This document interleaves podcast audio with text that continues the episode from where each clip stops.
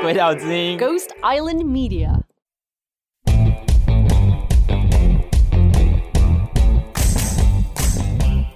Hi, welcome to In Training. This is a podcast by interns at Ghost Island Media.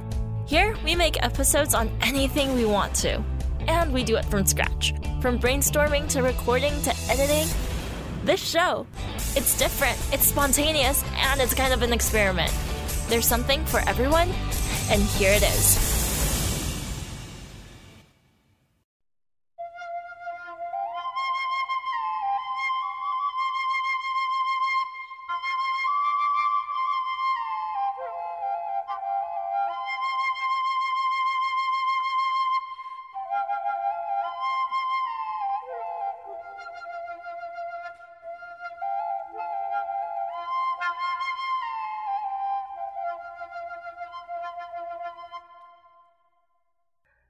Did you know that one of the largest prehistoric human migrations across the world started from Taiwan?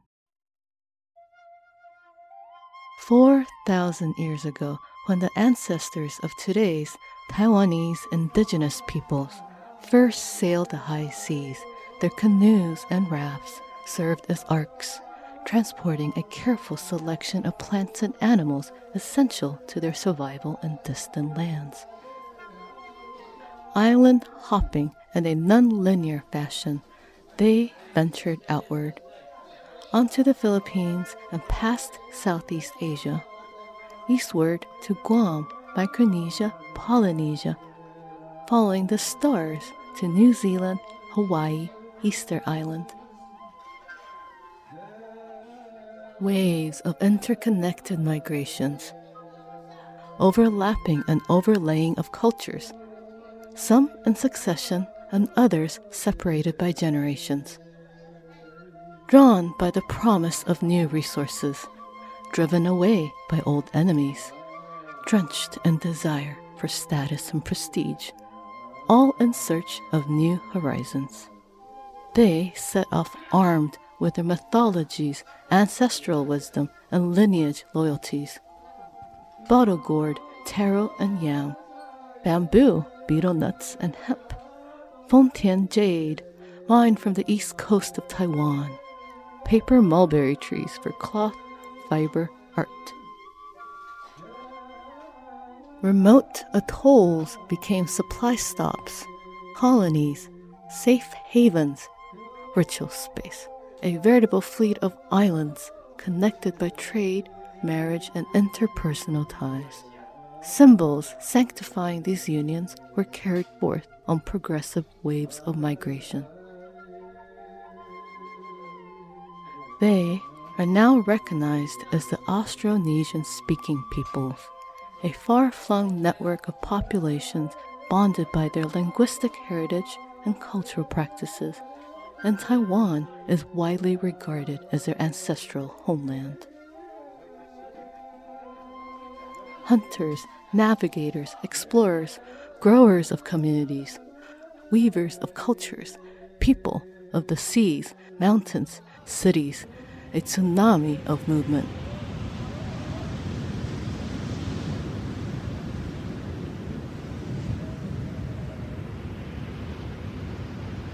Today, we celebrate this Austronesian connection through select poetry readings and music by indigenous artists from Taiwan and New Zealand. Curated from a literary journal titled Ora Nui 4 that delve into the shared experiences and hope of these two island nations tied together by this history of migration.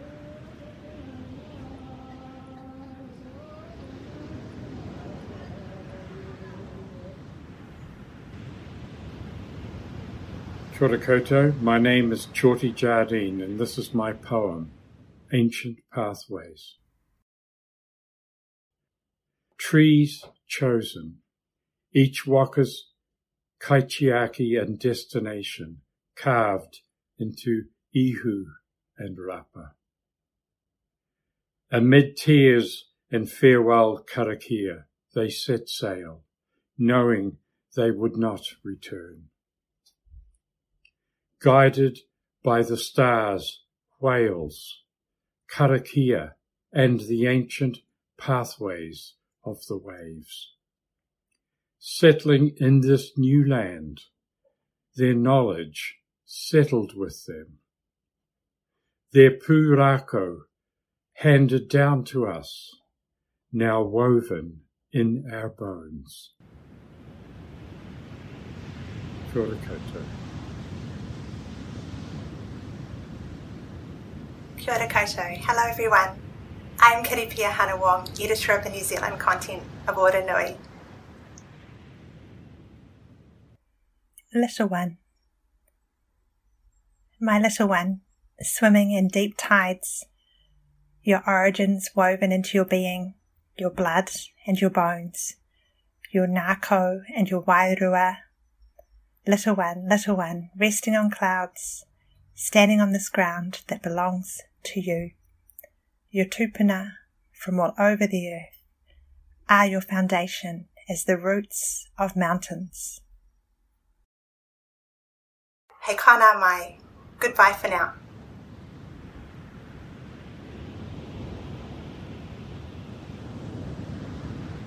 That was two special recordings by our New Zealand collaborators, Teoti and Kiri.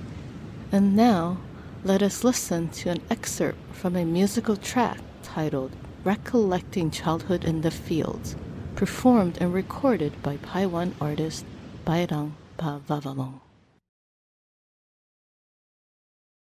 Ye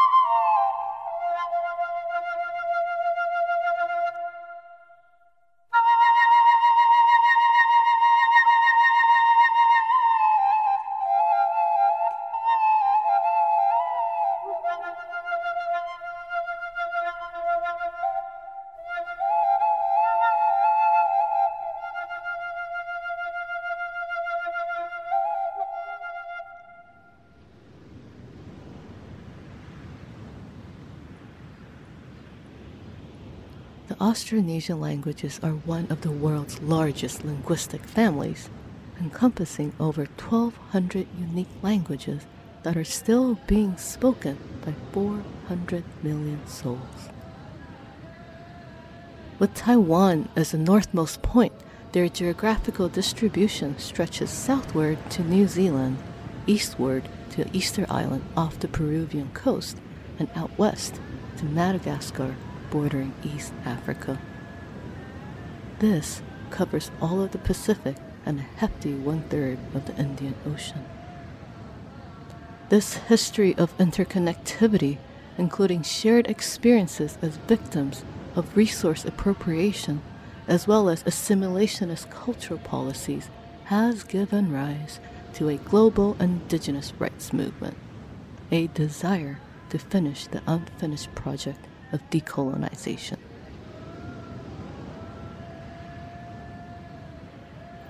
Ongoing exchanges among Austronesian communities, including contemporary collaboration in the arts, such as Ora Nui 4, also mark a fresh wave of blossoming conversation that may pave the way for a brighter future.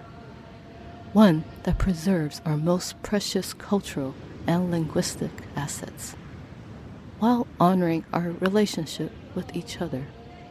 For we are all connected by the vast blue continent that still captures the human imagination today.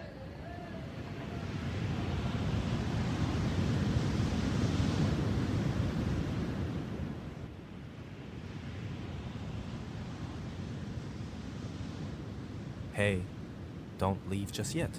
Stick around after the credits for words from our executive producers.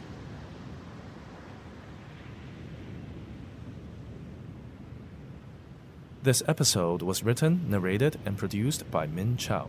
Special thanks to our Ora Nui 4 collaborators, editor Su Shin, and poets Teoti Jardine and Kiri Piahana-Wong, and the Pavavaljung family for providing their creative works. Production coordination by Trevor Liu.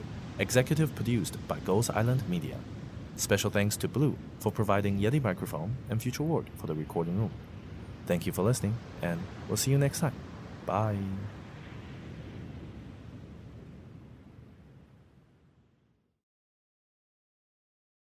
Hey, it's Emily Y. Wu here. When Min first approached the idea of this episode to us, it caught our attention for a couple of different reasons. One, subject matter wise, it's something we hadn't done yet across any of our shows at Ghost Island Media, so that was quite exciting. On the other, it's such an experimental concept that itself was quite scary. In this episode, Min had wanted to convey a certain story across time, geography, peoples, and languages. It was incredibly tricky. And in the end, I really liked how she focused us, the listeners, on the experience of listening listening to the poet speak, listening to the music, listening to her narrating this piece and telling the story. Her passion and her sensibilities really showed. So thank you, Min, for making this story. And thank you so much to BK Literary Agency in Taiwan for bringing us this book and connecting us to the poets and artists. And finally, thank you to every artist and creators in the world for documenting life and showing us how beautiful the world is when we all work together. Until next time, Happy New Year.